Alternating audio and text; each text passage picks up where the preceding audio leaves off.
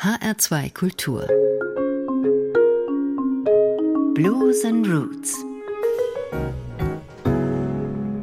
mit Dagmar Fulle.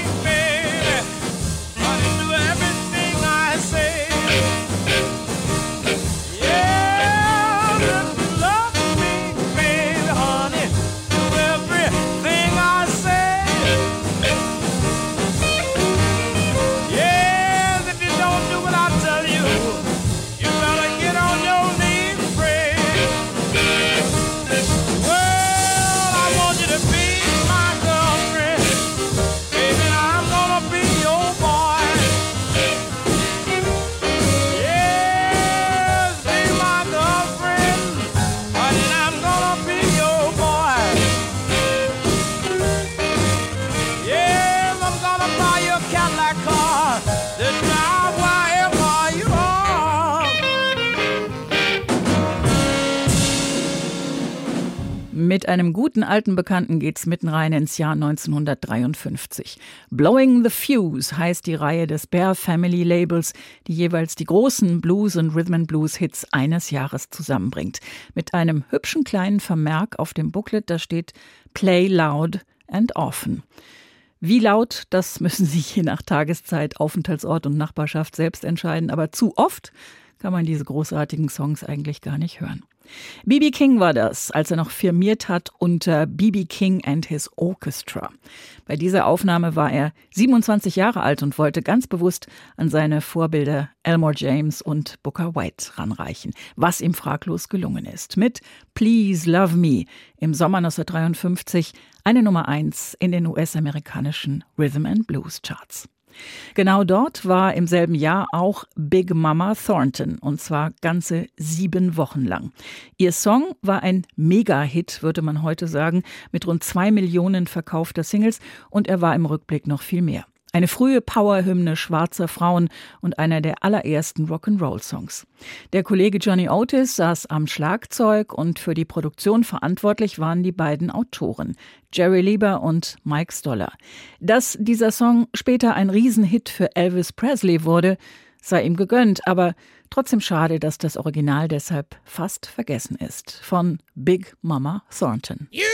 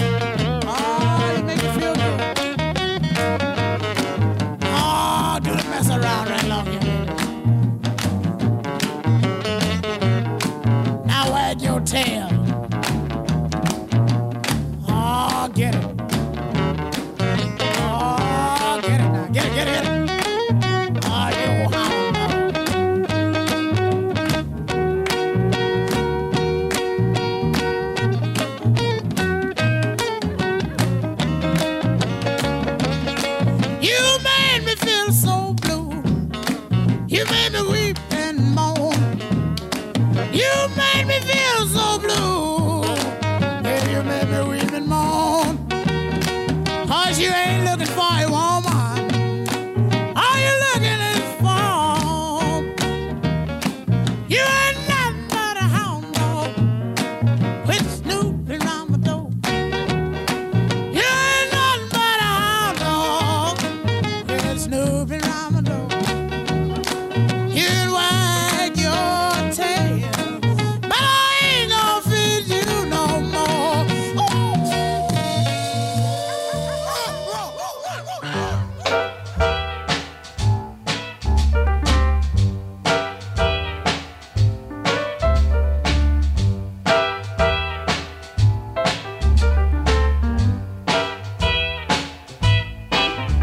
One scotch, one bourbon, one beer.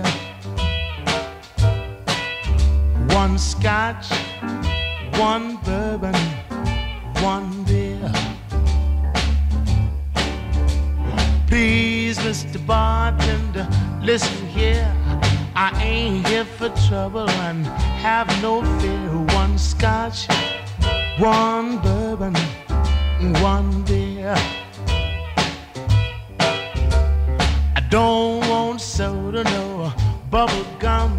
You got what I want, just serve me some. Since my baby's been gone, everything's lost.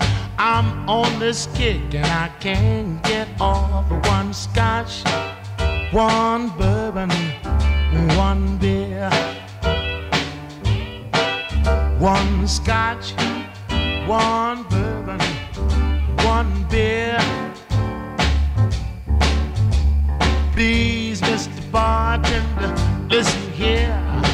Ain't here for trouble, so have no fear. One scotch, one bourbon, one beer. My woman started me on this spree. I can't find her and she can't find me. She left this morning, said she wouldn't stay. She's been out all night and it's the break of day. One scotch, one bourbon, one beer. One scotch, one bourbon, one beer. Please, Mr. Bartender, listen here.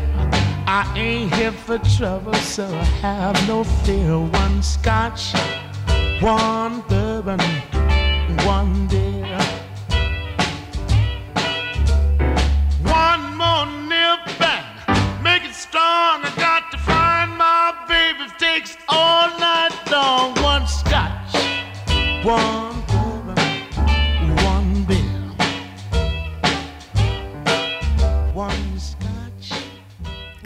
klassisches Blues-Thema. Das Klagelied eines Mannes, dessen Frau ihm ohne Erklärung abhanden gekommen ist und der nun an der Bar sitzt und versucht, den Kummer zu ertränken. Während der Barkeeper auf der anderen Seite eigentlich lieber Feierabend machen würde. Aufgenommen im Sommer 1953 in New York von Amos Milburn. One Scotch, One Bourbon, One Beer. Amos Milburn hat immer wieder gerne über Alkohol gesungen. Es gibt verschiedene Songs zum Thema Whisky von ihm, mit denen er auch erfolgreich war. Und die Legende sagt, dass er nach der Veröffentlichung dieser Platte bei jedem Auftritt einen Scotch, einen Bourbon und ein Bier auf dem Klavier stehen hatte. Allerdings ist es ihm auf lange Sicht nicht sehr gut bekommen. Der Erfolg hat nachgelassen, der Alkohol wurde mehr und obwohl Amos Milburn es schließlich geschafft hat, trocken zu werden, ist er nach mehreren Schlaganfällen mit nur 52 Jahren gestorben. Wenn es in Blues-Songs nicht ums Verlassenwerden und um Alkohol geht, worum geht's dann? Na klar, sehr gerne um Sex. Am besten ein bisschen doppeldeutig verpackt, damit niemand sie verbietet. Sidney Nathan, Chef des Plattenlabels King Records in Cincinnati, Ohio und unter anderem Entdecker von James Brown, bewegte sich mit seinen Veröffentlichungen mit Vorliebe immer am Rand der Zensur. So auch mit diesem Song, der dann allerdings tatsächlich von vielen Radiostationen nicht gespielt wurde. Bull Moose Jackson war der Sänger, wiederum einer, der in seinen Songs ausgesprochen gern eindeutig zweideutig wurde. Er erzählt hier davon, wie er seine Freundin begeistert, nämlich mit einer Schallplatte, die 10 Inches, also gut 25 Zentimeter Durchmesser hat. Aber natürlich geht es da eigentlich gar nicht um eine Schallplatte, auch das wird sehr schnell klar. Mehr kann man nicht erklären, hören Sie einfach selbst. Bull Moose Jackson mit einem Song, den Aerosmith übrigens später nochmal mit großem Vergnügen gecovert haben. Big 10-Inch Record. Got me the strangest woman. Believe me, this chick's no cinch. But I really get her going when I take out my big 10 inch record of the band that plays the blues. The band that plays the blues. She just loves my big 10 inch record of her favorite blues.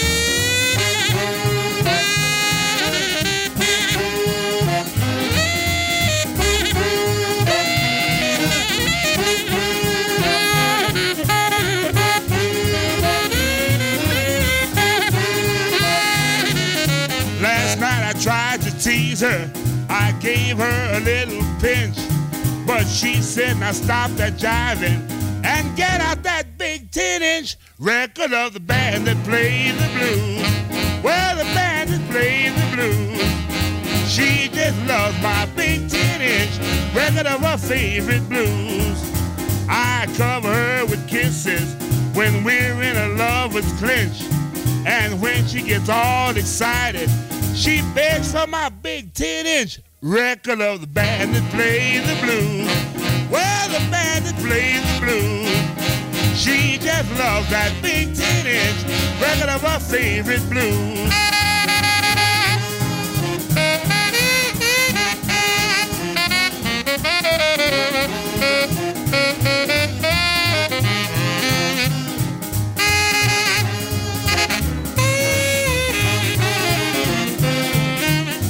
Don't go for smoking, and liquor just makes her flinch.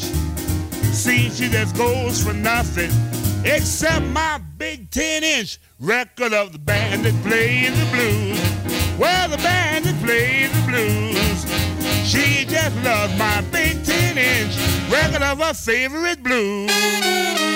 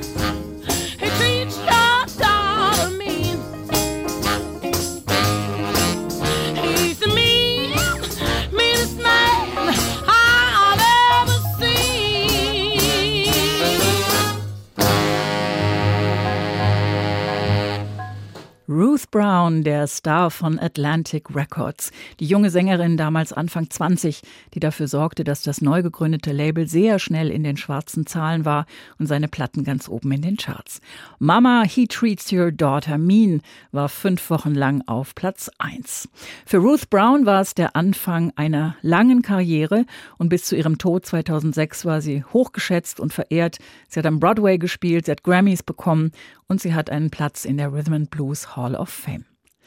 HR2 Blues and Roots mit Songs und Hits aus dem Jahr 1953. Songs, die damals in allen Jukeboxen steckten und in jedem Radiosender rauf und runter gelaufen sind. Mit dabei war auch Johnny Ace, ein großer Star der frühen 50er Jahre, entdeckt von Ike Turner, viel auf Tour gewesen, gerne auch zusammen mit Big Mama Thornton. Und aus ihm hätte vielleicht noch viel mehr werden können, wenn er sich nicht beim Rumspielen und Rumalbern mit einer Pistole versehentlich selbst erschossen hätte. Mit 25. Am Weihnachtstag 1954. Sehr, sehr tragische Geschichte. Hier ist Johnny Ace mit The Clock.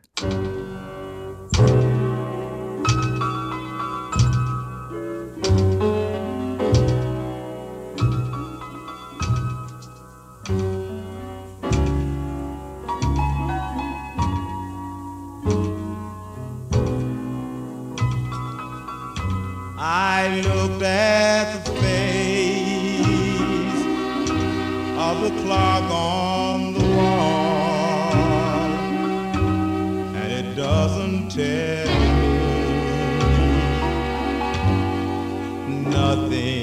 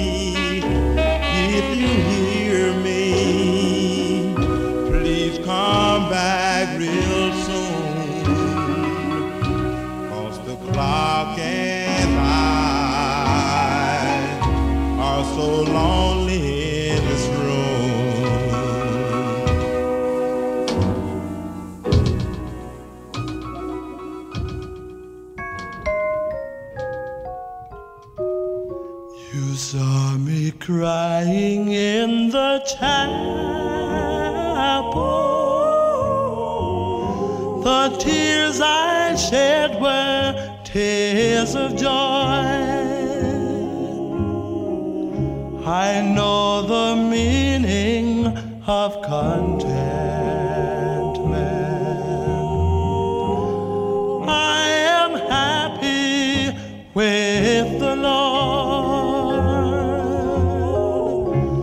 Just a plain and simple chapel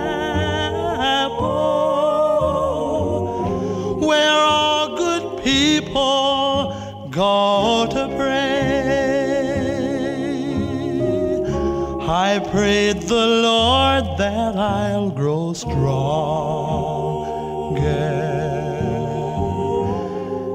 As I live from day to day. I searched and I searched, but I couldn't find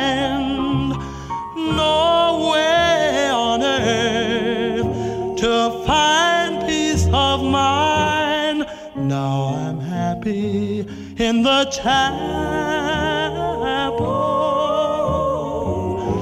where people are of one accord. Yes, we gather in the chapel just to sing and praise the Lord.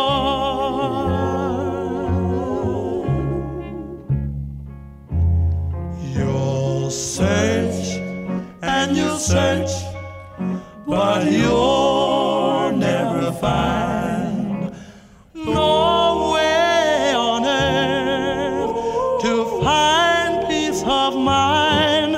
Take your troubles to the chapel.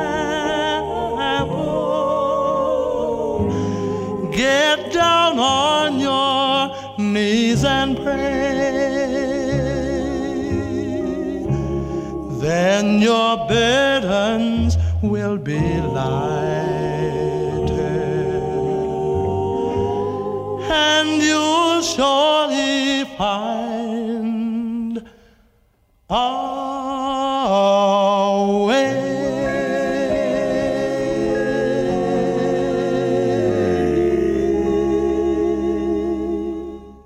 Einer der ganz großen Hits des Jahres 1953, Crying in the Chapel. Der Song war so beliebt, dass es gleich mehrere Coverversionen davon gab, alle in diesem einen Jahr rausgekommen. Rosetta Tharpe beispielsweise hat einen Gospel daraus gemacht, Ella Fitzgerald einen Jazz-Song und alle fanden ihren Platz. Diese Version hier war die kommerziell erfolgreichste von der Doo-Wop-Gruppe The Orioles aus Baltimore. Ich weiß nicht, wer es gezählt hat, aber dafür, dass die Platte mehr als eine Million Mal im Radio gespielt wurde, gab es dann Ende der 70er Jahre einen Preis. Und diese Version der Orioles soll es auch gewesen sein, die Elvis damals gehört hat und die ihn dazu gebracht hat zu sagen, ach, das nehme ich auch mal auf. Wie oft das dann im Radio gelaufen ist, ist nicht überliefert, läuft ja bis heute. Das Radio war natürlich sehr wichtig im Jahr 1953, aber es kam auch ein neues Medium um die Ecke, das Fernsehen. Sehr aufregend. Und so äh, gab es einen hübschen Song von Dinah Washington, in dem es, sagen wir mal, vordergründig ums Fernsehen geht und um Reparaturen, falls mal was kaputt geht.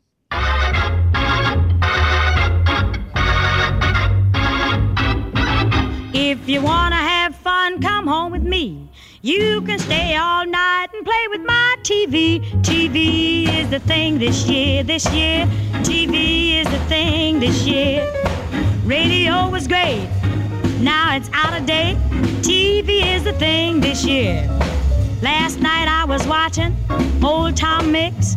My TV broke, I was in a fix. I got on the phone, called my man, said, Get here, Daddy, as fast as you can. TV is the thing this year. Oh, TV is the thing this year. Radio was great, but now it's out of date. And TV is the thing this year. Now he turned my dial to channel one. I knew that this was gonna be fun. He turned my dial to channel two. That station thrilled me through and through. He moved one notch to channel three. I said, uh, How I love what you're doing to me. He said, uh, Wait a minute, let's try channel four. Just about the time someone knocked on the door. TV is the thing this year. Oh, yes, TV is the thing this year. Radio was great, but now it's out of date. TV is the thing this year. The way he eased into Channel 5, that man must have had fluid drive. He moved once more to Channel 6, then he opened up his bag of tricks. On Channel 7, the show was late, but we got our kicks on Channel 8. He turned my dial to Channel 9, said, Baby, your set is fine. He moved on up to Channel 10. Then we started all over again. He finally hit Channel 11. I cried, Mama, he treats your daughter good. TV is the thing this year. Yes, radio was great, but now it's out of date. TV is the thing this year. Baby, my TV set will need fixing just about this time every night. TV is the thing this year. Dinah Washington empfängt Fernsehsendungen und Fernsehmonteure. Und Jackie Davis greift dazu beherzt in die Tasten der Hammond-Orgel. Wunderbar. Hits aus dem Jahr 1953 in dieser Ausgabe von HR2 Blues and Roots. Alle aktuellen Folgen finden Sie jederzeit als Podcast auf hr2.de und in der ARD Audiothek. Mein Name ist Dagmar Fulle und das letzte Wort hat Little Walter mit Blues with a Feeling.